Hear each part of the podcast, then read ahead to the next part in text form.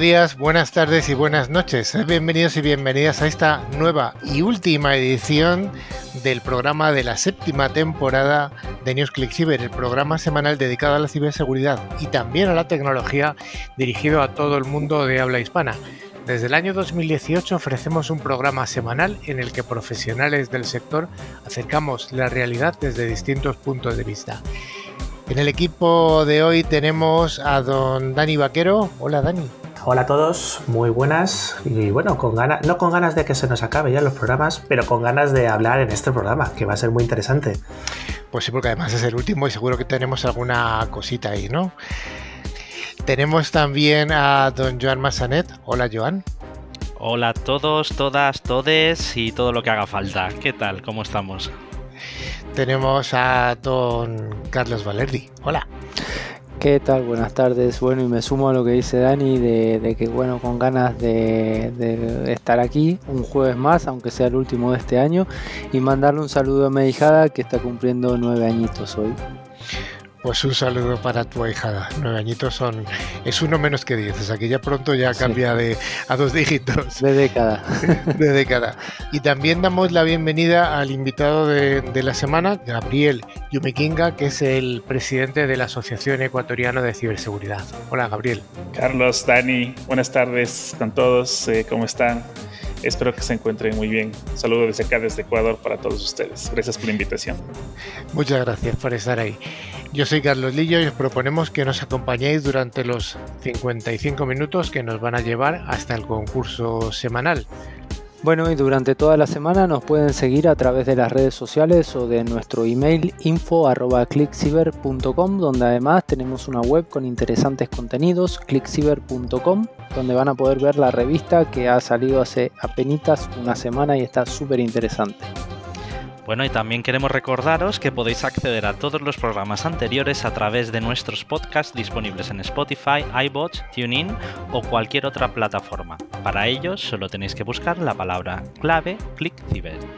Efectivamente, ClickCiber con dos is latinas. Dani, ¿qué vamos a tener hoy en el programita? Bueno, pues vamos a comentar las noticias más interesantes del panorama semanal.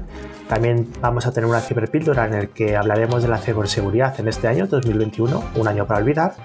El monográfico, como no podría ser de otra manera, hablaremos de la fantástica Log 4J, la vulnerabilidad de moda. Y finalmente tendremos también una entrevista con nuestro invitado, Gabriel, presidente de la Asociación Ecuatoriana de Ciberseguridad. Pues vayamos con ese primer bloque, el bloque de noticias semanales de ciberseguridad.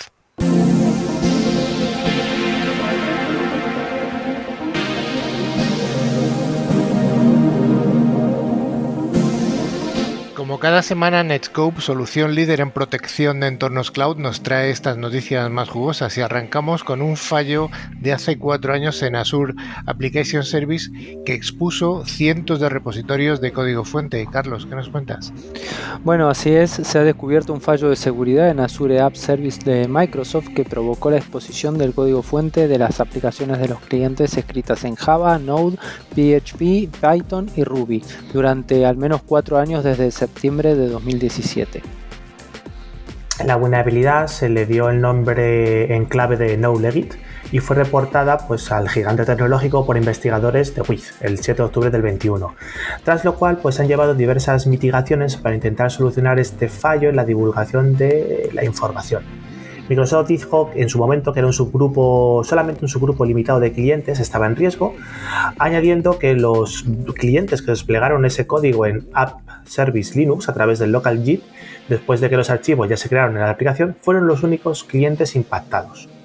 Bueno, y el Azure App Service, también conocido como Azure Web Apps, es una plataforma basada en la computación en la nube para construir y alojar aplicaciones web permite a los usuarios desplegar el código fuente y los artefactos en el servicio utilizando un repositorio de Git local o a través de repositorios alojados en GitHub o Bitbucket.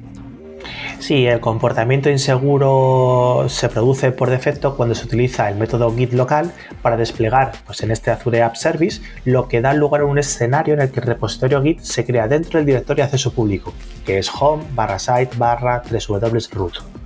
Bueno, y aunque Microsoft añade un archivo web.config a la carpeta .git que contiene el estado y el historial del repositorio para restringir el acceso público, los archivos de configuración solo se utilizan con aplicaciones de C Sharp o ASP que dependen de los propios servidores web de Internet Information Service de Microsoft, dejando fuera las aplicaciones codificadas en otros lenguajes de programación, como decíamos, como PHP, Ruby, Python o Node, que se despliegan con servidores web diferentes como Apache, NGINX y Flask. Básicamente lo que va a hacer un ciberdelincuente es intentar buscar ese directorio barra punto .git de la aplicación objetivo para recuperar el código fuente. ¿Con qué fin? Bueno, pues porque en estos códigos fuentes muchas veces tenemos hardcodeadas, tenemos escritas las contraseñas o los tokens de acceso. Entonces con ese código fuente que se filtra podríamos llegar a hacer otros ataques posteriores. Y bueno, encontrar vulnerabilidades en el software es muchísimo más fácil cuando el código fuente está disponible, es decir, open source, añadió Tamari.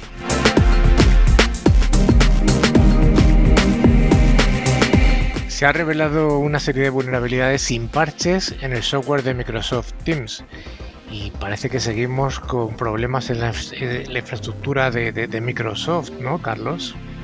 Bueno, sí, nada, nada de eso. De, que no nos llame la atención ya a esta altura. La revelación proviene de la firma de ciberseguridad con sede en Berlín, Positive Security, que encontró que la implementación de la función de vista previa de enlaces era susceptible de una serie de problemas que podrían permitir el acceso a los servicios internos de Microsoft, la suplantación de la vista previa de enlaces y para los usuarios de Android, la filtración de su dirección IP y DOSING, su aplicación, canales de Teams y aunque esto se hizo público el pasado 10 de marzo, eh, de las cuatro vulnerabilidades se comenta que Microsoft solamente ha abordado una de ellas, que concretamente es la que está enfocada en la fuga de la dirección IP de los dispositivos Android, eh, señalando que bueno, pues, eh, una de estas soluciones para intentar solventarlo tiene por defecto también una posible denegación de servicio.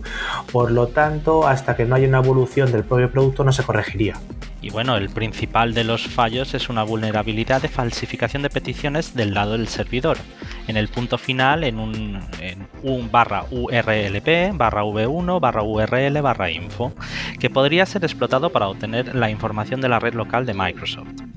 También parece ser que se ha descubierto un fallo de suplantación de identidad porque el objetivo del enlace de vista previa puede alterarse para que apunte a cualquier URL maliciosa, manteniéndose intactos los enlaces principales, la imagen de vista previa y la descripción.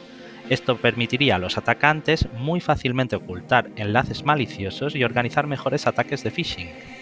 La vulnerabilidad de, OS que afecta a la versión de Android de Teams podría provocar la caída de la aplicación simplemente enviando un mensaje con una vista previa de enlace especialmente diseñada que contenga un objetivo no válido en lugar de una URL legítima.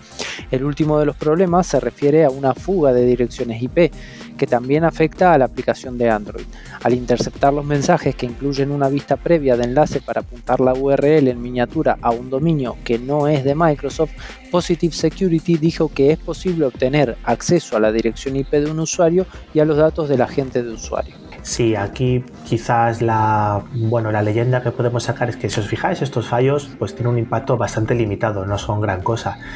Lo que podemos llegar a pensar es cómo un gigante como Microsoft en este caso ha podido sacar pues, una versión de producto sin haber probado estas cosas y haberse dado, cuenta porque son algo bastante sencillo de, en fin, de darse cuenta que están ahí. Pues hasta ahí esta noticia de Microsoft y vamos a una de estas noticias que tienen que ver con la ciberguerra entre estados. En este caso estamos hablando del Ministerio de Defensa de San Marino que ha afirmado haber sido atacado por el ciberejército de Andorra. Dani. Pues sí, efectivamente, el, general del ejército de San Marino, Fabio Pacnamara, que es el máximo responsable de la unidad de ciberdefensa, ha publicado en sus redes el lunes pasado que este ataque está siendo devastador para bueno, las potentes defensas que tiene esta, eh, esta nación. Bueno, y sin duda la problemática y sobre todo por el puerto, porque la problemática viene por las aguas territoriales y el puerto de Andorra, sobre las que ya llevan más de, de 15 años de litigios, habiéndose elevado este conflicto incluso al Tribunal Penal de La Haya. Bueno, pero además fuentes del gobierno andorrano han desmentido ser la fuente del ataque de tipo de denegación de servicio y están achacando de desinformación a las autoridades de San Marino, indicando que todo esto es una cortina de humo para evitar hablarse del verdadero problema que está asumiendo a San Marino en una crisis monumental al haber embarrancado uno de sus submarinos nucleares en aguas de Mónaco. Bueno, esta es una noticia, la verdad es que es sorprendente y, bueno, pues yo creo que seguramente las próximas semanas eh, seguirá, seguirá trayendo cola. Vamos a ver lo que pasa con ellas. Eh, bueno, hay que recordar que San Marino es la república más antigua de Europa y San Marino sigue siendo una monarquía. No sé si las formas de gobierno tienen algo que ver con este conflicto. Seguimos con una caída parcial de la red del Ministerio de Defensa, en este caso belga, tras un, un ciberataque basado en Log4j. Sí, acá la pregunta es hasta cuándo vamos a estar hablando de, este ataque, ¿no? de esta vulnerabilidad. Pues bueno, el Ministerio de Defensa belga en este caso ha sufrido recientemente un ciberataque que aprovechó un agujero de seguridad en el software usado dejando inoperativa parte de la red ministerial. Sí, esto bueno, pues ocurrió el pasado jueves, que lo dejó eh, inoperativa esta parte de la red hasta el domingo, afectando pues incluso al servicio de correo. Y al parecer pues está relacionada con esta fantástica vulnerabilidad, la del log4j, que probablemente en un rato hablaremos más en profundidad. De todas formas, el domingo ya los técnicos consiguieron restablecer el servicio, afortunadamente. Y bueno, el portavoz ministerial, Olivier Severin, eh, declaró que el Ministerio de Defensa descubrió el jueves el ataque a su red informática realizado desde Internet. Eh, sin embargo, se pusieron rápidamente en cuarentena las partes afectadas. Su prioridad en aquel momento fue mantener la operativa de la red de defensa e informar a sus socios. Agregó que el técnico, el equipo técnico responsable estuvo movilizado durante todo el fin de semana para contener el ciberataque y continuar las actividades lo antes posible. Mientras tanto, se monitorizó la situación en curso. Bueno, y según el Ministerio de Defensa, el ciberataque aprovechó la vulnerabilidad crítica Log4Shell, de la que ya hemos venido hablando, un fallo de seguridad de la biblioteca Log4j o Log4Java recientemente identificado. Se trata de una biblioteca en Java utilizada por millones de computadoras en todo el mundo que ejecutan servicios en línea.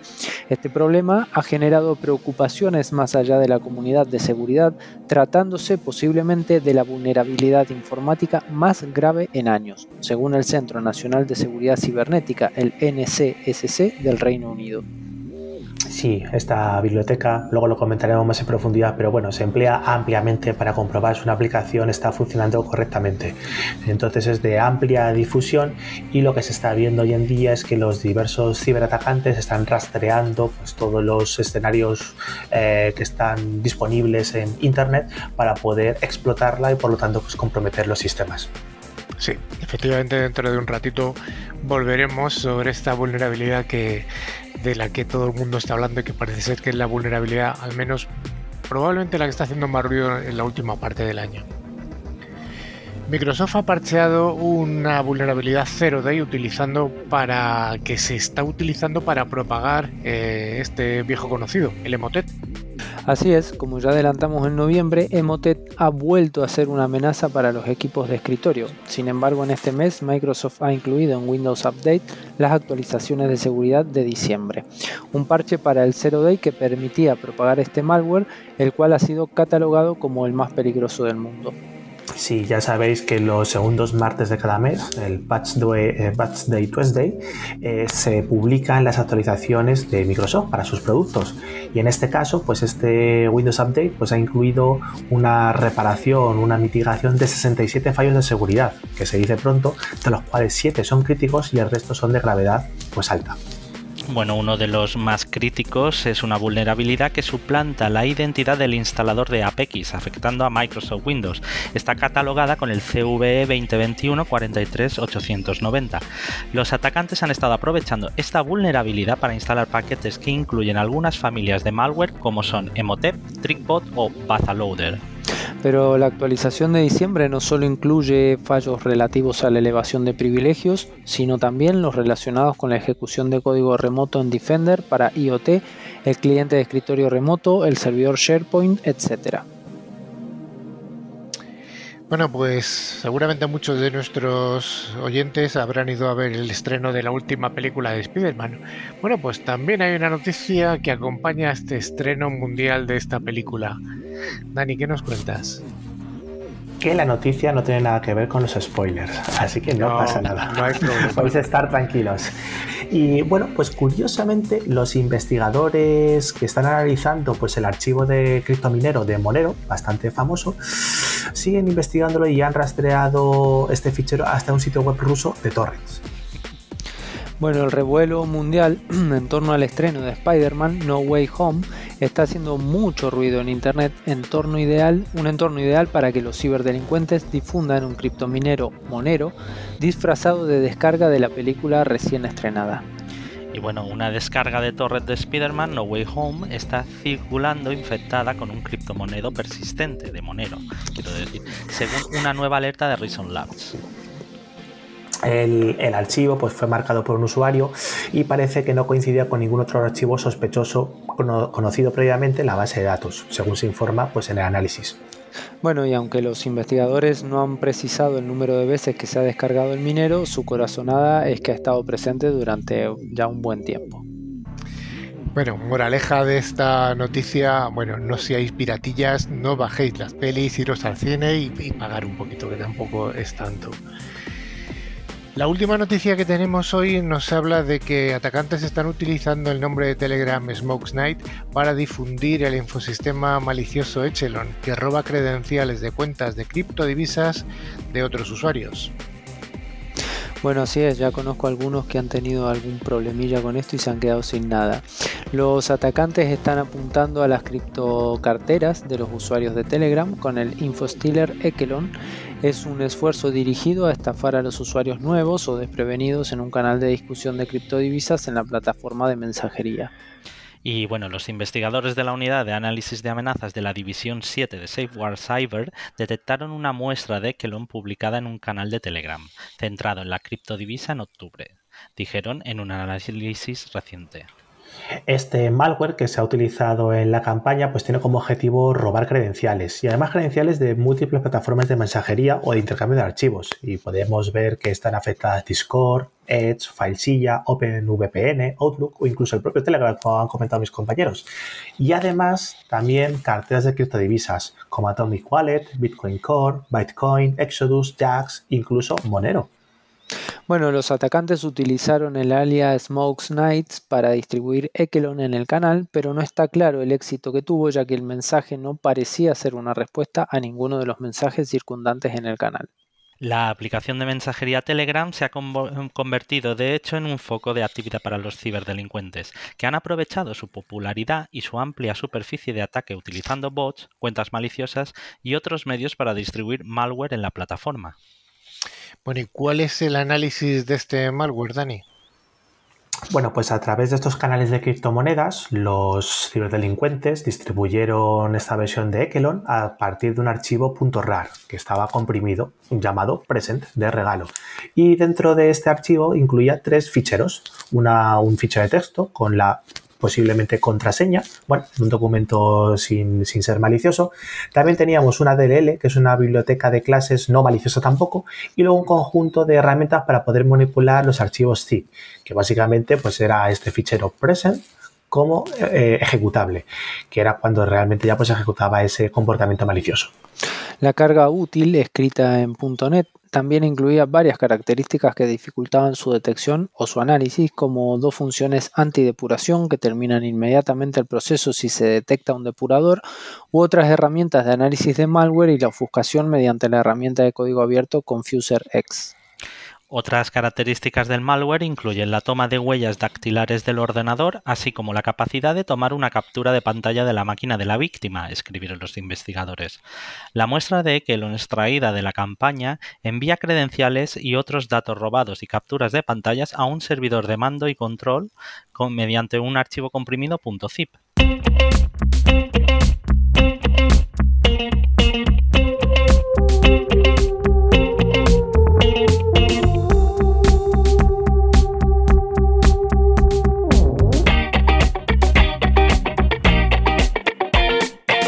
Una de las misiones de NewsClick es la difusión de conceptos tecnológicos y gracias a Alot, que es una solución tecnológica que asegura el rendimiento de las aplicaciones más importantes, hoy vamos a hablar, cómo no, de cómo ha estado la ciberseguridad en este año. Y como decía Daniel al principio, ¿es un año para olvidar? Carlos, ¿tú qué opinas? Bueno, eh, este año que casi casi ha pasado ya nos ha dejado una ristra de titulares muy abundante, desde los múltiples ataques de ransomware de todo el año que ya nos hemos pasado en noticias del caso, hasta casi ayer el mismo Log4Java, algo que bueno, vamos a hablar en profundidad en nuestro monográfico, y ya lo vaticinaban los expertos que con el inicio de la pandemia mundial en el 2020 la ciberdelincuencia iba a ser su agosto, y si no, recordar los ataques a SolarWinds uno de los ciberincidentes más sofisticados que hemos podido oír últimamente. Y es que este año hemos tenido teletrabajo, pero también la digitalización a marchas forzadas de muchos, por lo que las oportunidades para los phishing, estafadores y demás ha crecido. Sí, además los intentos por parte de los ciberdelincuentes de robar datos e información confidencial de las empresas ha aumentado este año 2020 un 93%, según el último informe de Cyber Attack Trends 2021 BitGear Report. Y eso lo que hace es convertir a España eh, en la tercera posición dentro del ranking mundial de riesgo de amenazas de ciberataques, con alrededor de unos 40.000 ciberataques diarios, que ya son unos cuantos, solamente por detrás de Estados Unidos y Alemania, según pues, el propio ranking que hace Ironhack. El hackeo, ese compromiso, ese, eh, ese ataque se ha convertido en un negocio muy muy rentable. Y esto se refleja en los análisis que han hecho pues, otras firmas, como por ejemplo Palo Alto, que revela que la cifra media de rescate ronda los 4,7 millones de euros, y es un aumento de más de un 500% con respecto a lo que pedían el año pasado, que eran unos 430.000 euros Así que fijaros los aumentos que estamos viendo. 500, 500% sí, es algo más que la inflación. Eh, oye, si tenemos que hablar de momentos estelares de este año pasado, de este año que estamos acabando, de 2021, ¿cuáles serían esos momentos estelares o los highlights? El ataque de los servidores de Microsoft, reconocido en el mes de enero, sería el primero de ellos. Este compromiso alertó a miles de, empresas y afectó a más de 250.000 servidores en todo el mundo. Las especulaciones sobre quién fue el responsable de ello estuvieron varios meses por el aire, pero el pasado mes de julio Estados Unidos, la Unión Europea y varios países aliados de la OTAN acusaron, como no, de manera rotunda a China como artífice del ataque. Bueno, en el ranking el número 2 es para la fuga de datos de Facebook, ya que si nos situamos en marzo del 2021, los datos de un total de 533 millones de usuarios, que incluían números de teléfono, nombres completos, ubicaciones y fechas de nacimiento, fueron compartidos y expuestos dentro de Surface Web, localizable como un motor de búsqueda normal. Solo en España 11 millones de cuentas se vieron afectadas por esta brecha de seguridad, según un análisis llevado a cabo por Business Insider, cotejando información en webs y Telegram.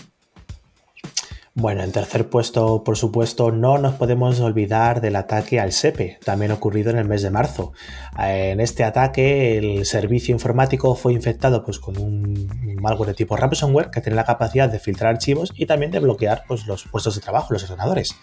Este ataque llegó a paralizar más de 700 oficinas del Servicio Público de Empleo Estatal, paralizando 200.000 citas e hizo peligrar el sistema de pagos de las prestaciones de desempleo debido a que los empleados pues, no podían utilizar sus ordenadores. En cuarto lugar, y además que cabreó bastante al presidente de los Estados Unidos, Joe Biden, eh, nos vamos al ataque de la Colonial Pipeline ya en mayo. En Estados Unidos, un grupo de delincuentes llamados DarkSide obligó a detener los envíos de la mayor red de oleoductos del país, perjudicando el suministro. El 60% de las gasolineras de Atlanta, el 65% de las gasolineras de Carolina del Norte y el 43% de las de Georgia se quedaron sin gasolina. El gobierno tuvo que dar una orden de emergencia y Colonial Pipeline llegó a pagar casi 5 millones de euros para restablecer el funcionamiento correcto de las operaciones. Bueno, en el quinto lugar y el que cierra el top 5 de este ranking, llegamos a la actualización de IT Casella. En el primer fin de semana de julio, más de 350 organizaciones a nivel mundial sufrieron un ataque de ransomware a sus sistemas informáticos. Según la empresa ESET, alguna de ellas era una empresa española. El ciberataque lo creó el conocido grupo Revil y utilizó una actualización de la empresa de software de servicios de Casella para filtrar el malware. Los ciberdelincuentes de Revil publicaron que habían infectado más de un millón de dispositivos y pidieron alrededor de 62 millones de euros como rescate. Y solo tres meses después del ataque al SEPE, el Ministerio de Trabajo y Economía ponía en evidencia sus sistemas de ciberseguridad, porque un total de 5.500 funcionarios no pudieron trabajar durante más de 15 días debido a la falta de medios propios y a la dificultad para solucionarlo. En esta ocasión, el Ministerio recurrió a Fujitsu, adjudicándoles el contrato por un valor estimado de más de 140.000 euros. Lo más alarmante es que en la actualidad, según el Centro Criptológico Nacional, solo son 6 webs de la Administración General del Estado disponen de una certificación de conformidad del Esquema Nacional de Seguridad. Bueno, y casi a las puertas del Black Friday de noviembre, ¿quién no recuerda el ataque a MediaMarkt? Que lo comentamos además en, las noticias. La compañía alemana sufrió un ciberataque que afectó a las tiendas que la compañía tiene en Holanda, Alemania, Bélgica y en España mismo. Según un correo interno que ha sido filtrado, este ataque habría afectado a más de 30.000 servidores Windows. Escucharon, ¿no? 30.000 servidores Windows, que por el momento, y se estima que el rescate pedido supere los 213 millones de euros. 213 millones de euros de rescate pedido. Lo que no sabemos es si, si se ha pagado, o al menos no tenemos la constancia. Ni todos los décimos. Y si es precio de Black Friday. Ni todos los décimos de lotería podrían pagar el rescate. Bueno, pues evidentemente estos son los casos más representativos, unos siete casos que hemos elegido, pero hay muchos más y seguro que localmente en distintos países nos podemos encontrar con una colección de casos eh, más que interesantes. Bueno chicos, pues hasta aquí lo que ha dado de sí este año 2021 y seguro que en el año 2022 tenemos otros siete o diez para elegir. Vamos por más. Vayamos por más y bueno, semana a semana los iremos contando.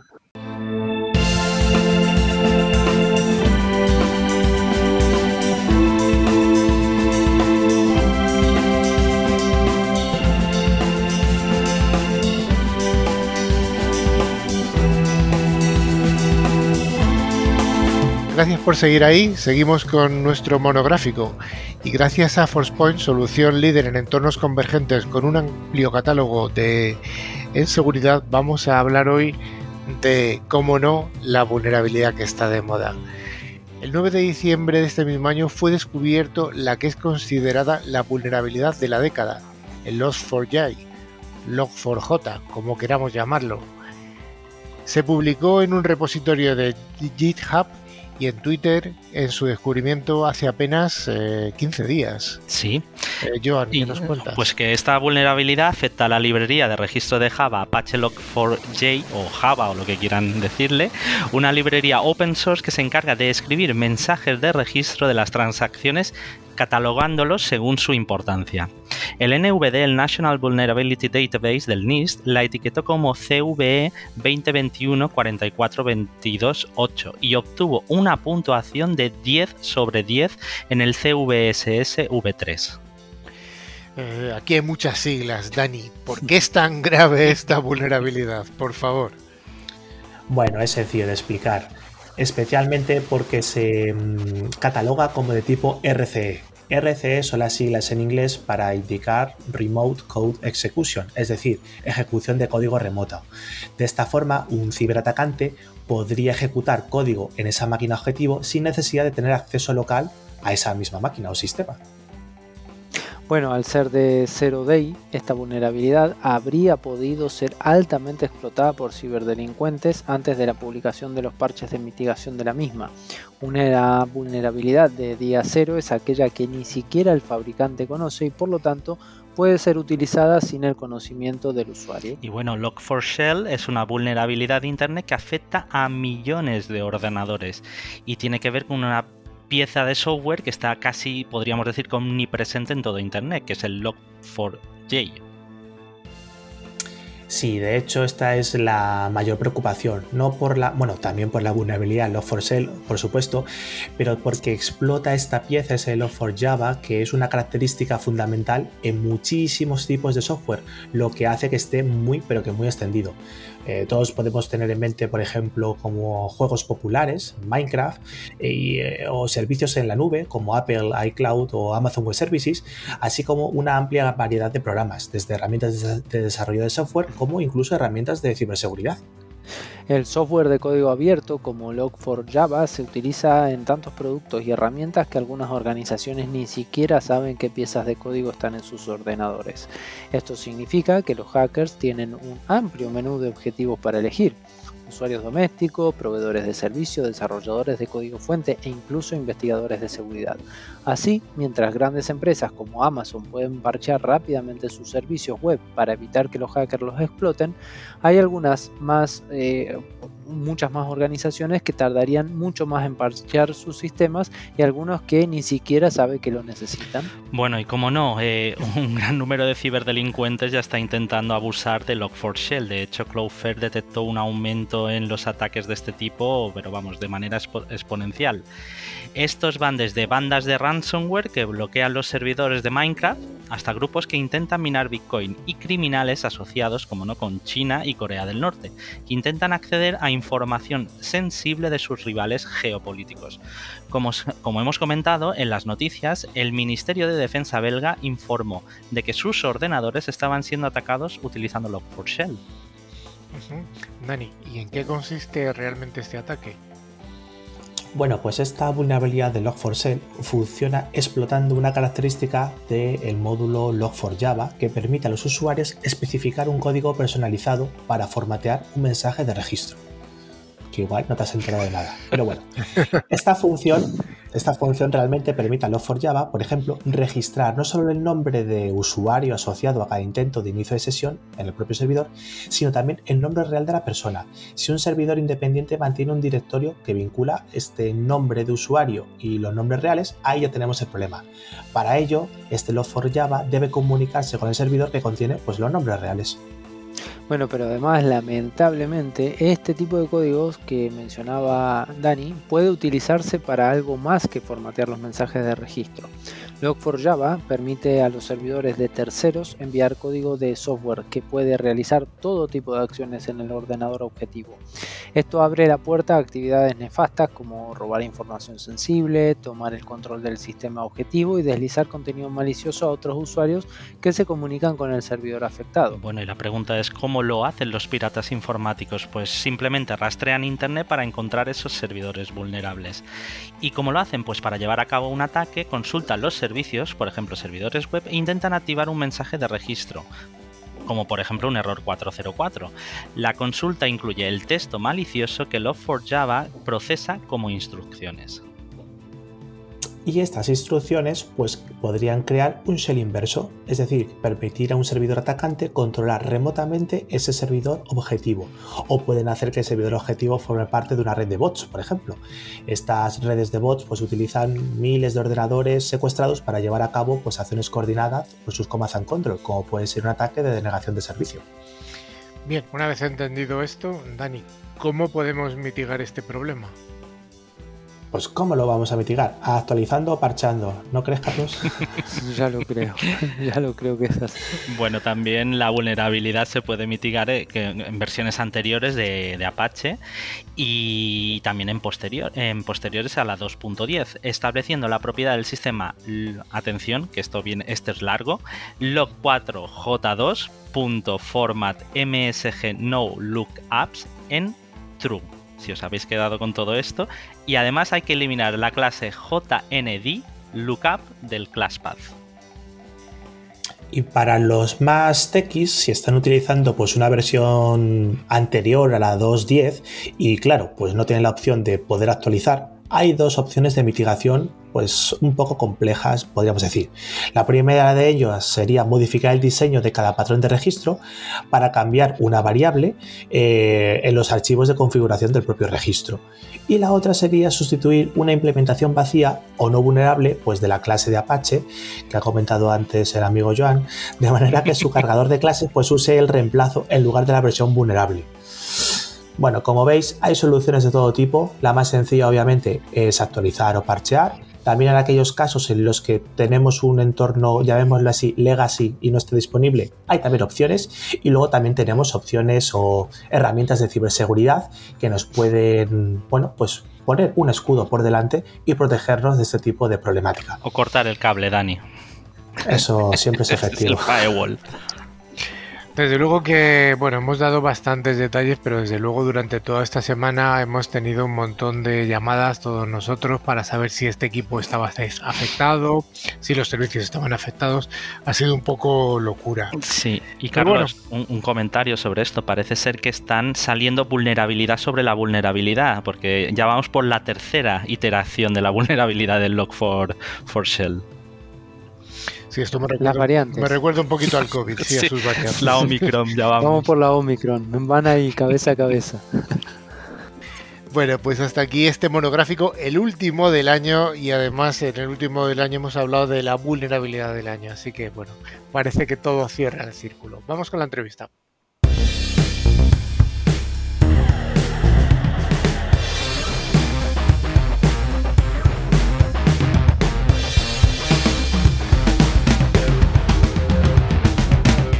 Vamos con la entrevista y damos las gracias a Gabriel Yumiquenga por estar con nosotros desde Quito, en Ecuador. Gabriel es el presidente de la Asociación Ecuatoriana de Ciberseguridad. Hola Gabriel, ¿qué tal? Hola Carlos, buenas tardes. Eh, qué gusto saludarlos también a Carlos, a Dani, a Johan. Qué gusto la verdad y felicidades por la iniciativa del programa, muy muy interesante. Muchas gracias. Oye, cuéntanos un poquito qué, cuándo se fundó la Asociación Ecuatoriana de Ciberseguridad? Tenemos en funciones desde el año 2017. Nos creamos de manera autoconvocada por ahí unos 28 locos de acá del país, entre hombres y mujeres, locas y locos, para hablar de temas de ciberseguridad. Empezamos como un grupo de amigos de pues de manera, como te decía, muy voluntaria empezamos a hablar de temas que considerábamos le aquejaba sobre todo a nuestro país y luego vimos que sería importante formalizar la iniciativa, así que hicimos todo el trámite jurídico para obtener la personería jurídica como tal, valga la redundancia, y desde ahí estamos en funciones desde el 2018. Hoy por hoy, pues ya luego de casi cuatro años de existencia, hemos tenido la oportunidad de apoyar con algunos proyectos relacionados a la ciberseguridad, ciberdefensa y seguridad de la información acá en el país. Oye, ¿cuáles serían vuestros eh, principales programas dentro de la asociación? Cuando nos constituimos empezamos con un programa, un proyecto que se conocía como Seguros en la Red. El objetivo principalmente era poder llegar con un mensaje lúdico, con un mensaje bastante no tan técnico a los padres eh, de los niños, niños adolescentes de entre 5 a 11 años de edad de tal manera que ellos puedan protegerlos de los riesgos que existen en Internet. La idea no era asustarlos, sino más bien eh, concienciar o hacer que pues tengan un, conocimiento un poquito más avanzado sobre lo que puede eh, ser el Internet si es que no se toman ciertas precauciones. Ese fue nuestro primer eje. Luego eh, tomamos una segunda fuerza y ya cuando nos, en un segundo aire, cuando vino pandemia, pues empezamos a ver todo este tema de digitalización y empezamos a empujar ciertas o apoyar ciertas iniciativas para construcción de normativa. Es así que apoyamos, por ejemplo, a la construcción de la Ley Orgánica de Protección de Datos Personales de acá en el Ecuador. Eh, participamos de la construcción de, de, política pública de ciberseguridad y hemos realizado algunos convenios con eh, organizaciones para poder eh, apoyarlos en los proyectos de alto impacto de su, de, su giro de negocio como tal. ¿no? Oye, eh, has hablado de protección de datos. Eh, ¿Tenéis ya legislación en, Ecuador equivalente o parecida a la que tenemos eh, aquí en Europa, la GDPR? Luego de 30 años, Ecuador al fin tiene una ley de protección de datos personales. Nos demoramos un poquito. un poquito por, por ser muy optimista, pero la verdad es que ya era necesario y está muy alineado al reglamento europeo. El 26 de mayo del 2021, la Asamblea Nacional de Ecuador publicó, aprobó esta ley que obliga a las organizaciones, eh, todas las organizaciones, no importa si eres una organización pequeña, mediana, grande, a implementar medidas de protección de datos personales.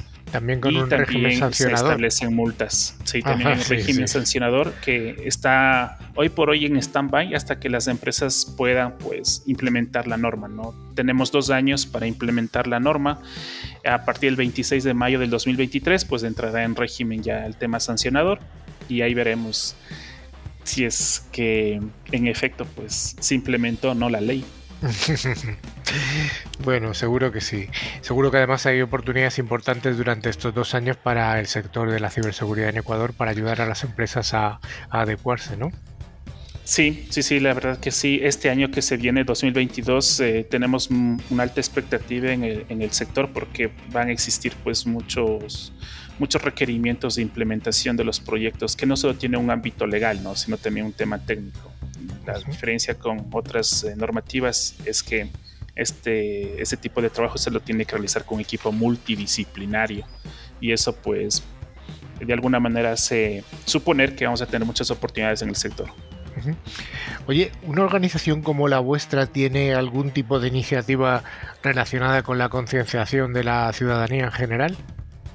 Sí, es el proyecto Seguros en la Red. Iniciamos con los niños, niñas y adolescentes y estamos hoy evaluando un programa para adolescentes y para adultos mayores, que en nuestra realidad consideramos son los sectores más vulnerables. ¿no? Acá hay mucho fraude financiero, y se da mucho, por ejemplo, el sector de los jubilados, en donde no hay una campaña de educación digital robusta para poder hacer que los adultos mayores eh, conozcan de este tipo de medidas o incluso a quién acudir. ¿no?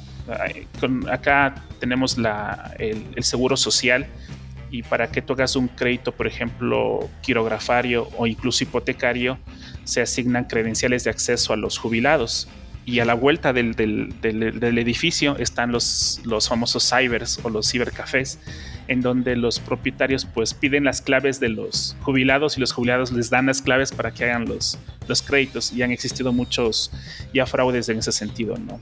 Eh, e, es un tema que hay que empezar a trabajarlo y nuestra organización pues está enfocada en ello.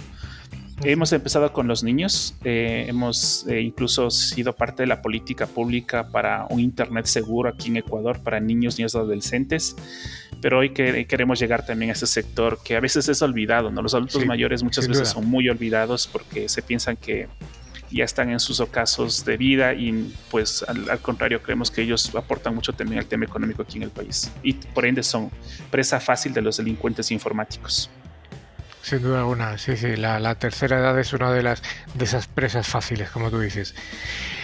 Oye, ¿qué me hablas de, ya, que estamos hablando de, concienciación, eh, ¿tenéis alguna, algún programa orientado a la, a la violencia digital? En, en, este caso sexista. No todavía. Eh, no todavía. Eh, lo que sí realizamos en cuanto a violencia digital fue el apoyo a la asamblea que ejecutó en los últimos seis meses.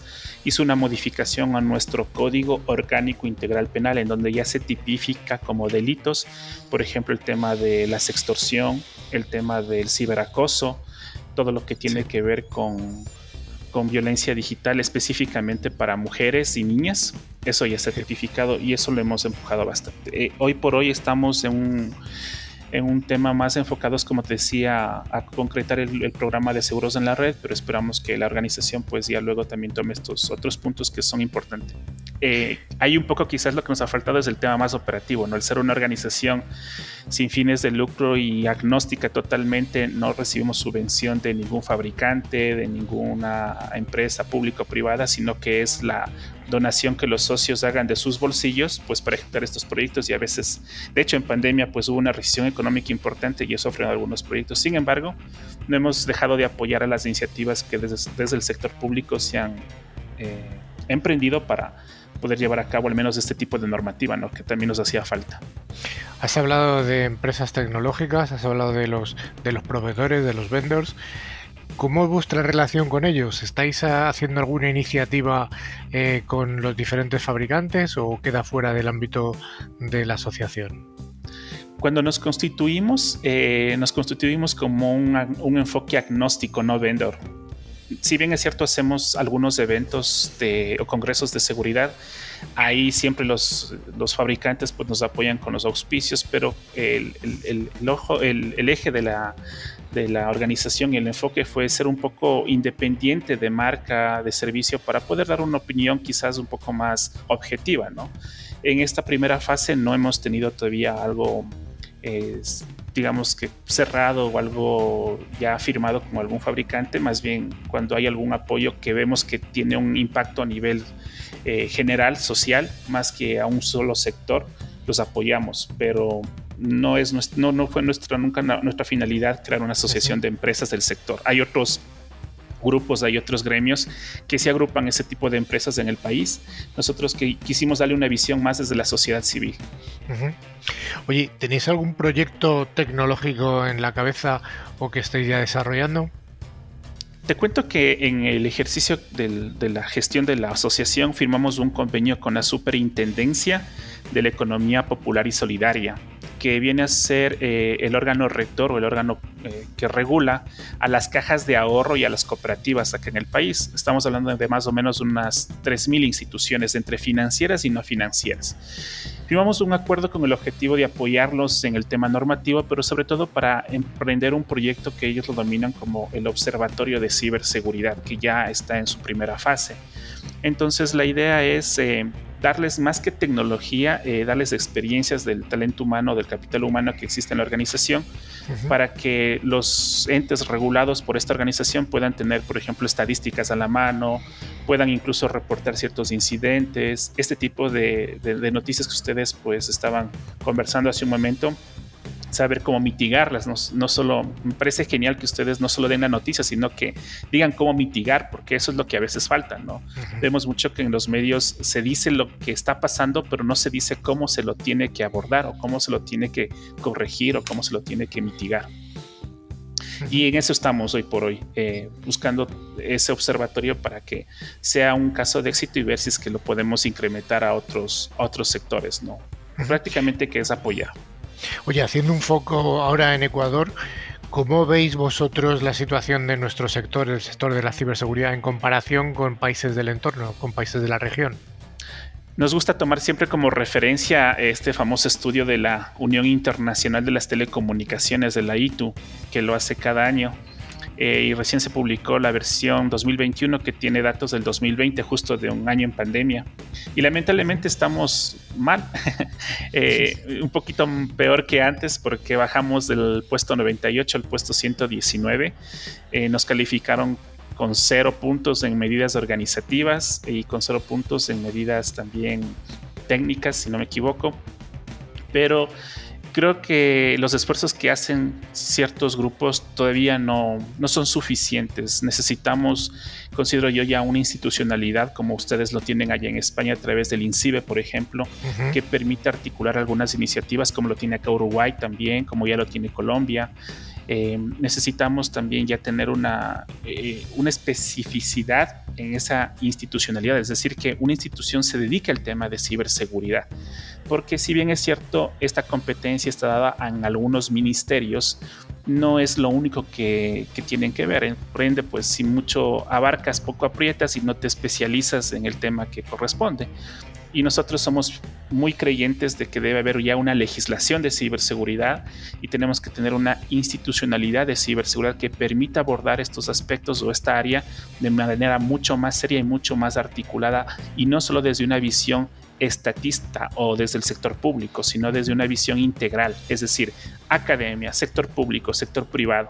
Para nosotros eso creo que debe ser un, un, parte de la estrategia que se está construyendo hoy mismo, lo hemos propuesto y esperemos que al menos en el mediano plazo esto lo podamos conseguir porque es importantísimo. A nivel de vulnerabilidad, pues no sé si ustedes allá las noticias llegaron, tuvimos a la empresa más grande de telecomunicaciones hackeada este año en Ecuador, eh, tuvimos a una empresa financiera también más grande del país también vulnerada. Sí, sí, eh, esa la dimos, la dimos hace una semana, sí, sí. Y hemos tenido algunas organizaciones, pues que ayer veía una noticia que se desmanteló una banda de ciberdelincuentes que había estafado por más de 300 mil dólares en Guayaquil. Entonces eso deja ver que nuestro país también ya es, tiene algunos... Eh, algunas características. Estamos dolarizados, eh, somos parte del tema de transformación digital y eso le hace mucho también atractivo al, ciberdelincuente. ¿no? Y no tenemos una legislación, por ejemplo, no estamos adscritos al convenio de Budapest para luchar contra la cibercriminalidad. Eso hace, creo yo, o considero es un criterio muy personal, pues que, que sea muy atractivo el país para los delincuentes cibernéticos y operen ¿no? en nuestro país de alguna manera acaban impunes, ¿no? O tienen una impunidad importante. Correcto. Y cuando tienes alguna redada o algún operativo de estos, pues es muy complicado la cooperación internacional, ¿no?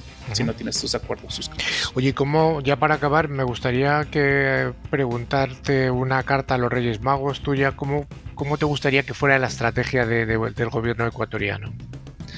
Sabes que mm, tuvimos la oportunidad de tener ahí un conversatorio entre la asociación y veíamos algunas estrategias a nivel país y, hay una que nos llama mucho la atención y creo que ese es el, esa sería la carta a los Reyes Magos, pedir una estrategia como la de Singapur, por ejemplo, en donde articules academia, sector privado y sector público, pero siendo la academia un eje transversal para las iniciativas de ciberseguridad, en donde los programas académicos permitan realmente tener proyectos de investigación que en, en efecto o en verdad estén vinculados a la realidad nacional. Em, acá, por ejemplo, a un investigador que detecta una vulnerabilidad o que te dice, oye, ¿sabes que esto puede estar vulnerable? corres mucho el riesgo de que primero te metan preso y luego te averigüen qué tipo de vulnerabilidad es. ¿sí? Eh, hay, un caso, hay un caso muy famoso como que incluso fue contaminado políticamente, como es el caso de Olavini, eh, que, se lo, que, todavía sigue en litigio. Entonces, por ejemplo, nosotros ya nos gustaría ver en algún momento tal vez un programa de bug bounty institucional como lo tiene ya pensado tal vez Singapur, y que los programas de investigación que tenemos acá estén alineados, por ejemplo, ¿por qué no a crear algo de tecnología para tener algo también de soberanía, ¿no? Sin ser nacionalista al 100%, pero si solo eres consumidor de tecnología y solo, solo recibes y no incluso desarrollas ni siquiera capacidades para operar esa tecnología, es muy complicado que las brechas de ciberseguridad se cierren. Eh, si no le involucras a la academia, al sector privado y si lo ves solo desde el sector público, es muy complicado que a nivel país mejoremos la postura. Entonces, ese sería un poco la, eh, el, pedido a los Reyes Magos. Bueno, más pues que los Reyes Magos a, las autoridades. esperemos que te hagan caso, nos hemos quedado sin tiempo. Muy interesante y esperemos que te hagan caso y que consigáis esa estrategia de ciberseguridad. Gabriel, muchas gracias por haber estado con nosotros. Gracias a ustedes, un gusto a los cuatro. Saludos desde acá y felices fiestas.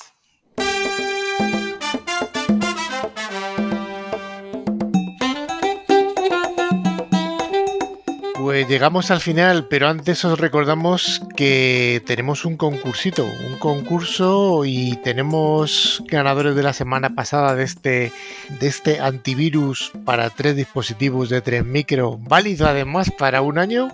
¿Tenemos ganadores de la semana pasada? Pues sí, los ganadores han sido Almudena Ortega de Murcia y Juan Ruiz de Madrid. Bueno, Dani, ¿y la pregunta para la próxima semana cuál es?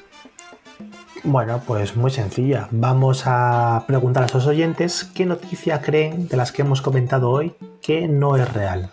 Hemos dicho unas cuantas noticias, ¿cuál pensáis que no es real? Así que si lo sabéis, lo tenéis claro, solamente tenéis que hacer para participar, enviarnos un email a info.clickciber.com indicando el nombre y la, la localidad de la que nos seguís pues ClickCiber ya sí está llegando a su final, ya llegamos, al final del año además. Sí, pero antes de despedirnos os queremos recordar que podéis poneros en contacto a través de nuestro email info.clickciber.com con dosis latinas y también podéis seguirnos a través de nuestras redes sociales en Twitter, LinkedIn o Facebook. Sí, pero además, Joan, a través también de nuestra web clickciber.com, donde se puede acceder a nuestra revista digital, ver las fotos, las fotos, los ah, programas anteriores y otros contenidos de interés. Y si queréis volver a escuchar cualquiera de nuestros programas, nos podéis encontrar en la plataforma de podcasting como Evox, Spotify, TuneIn, buscando por la palabra clave ClickFiber. Pues muchas gracias por habernos acompañado durante este año. Tenemos un par de semanitas de descanso, las semanas de, Navidad, y vamos a volver al, programa para grabar nuestro siguiente programa el 13 de enero. Hasta el 13 de enero os damos un saludo a toda la audiencia, tanto la de España como la de Latinoamérica y la de Estados Unidos, y también bastante que hay en Europa. ¿eh? Eh, algún día daremos la estadística. Hay algún país que me está sorprendiendo de forma soberana de dónde es. Y doy una pista. No es ningún país latinoamericano y tampoco es de la Europa Occidental. Vamos a dejarlo. Es Moldavia. Rusia, Corea, China. bueno, estimada audiencia, nos vemos y nos escuchamos en 15 días aproximadamente. Adiós. Hasta luego. Adiós. Adiós.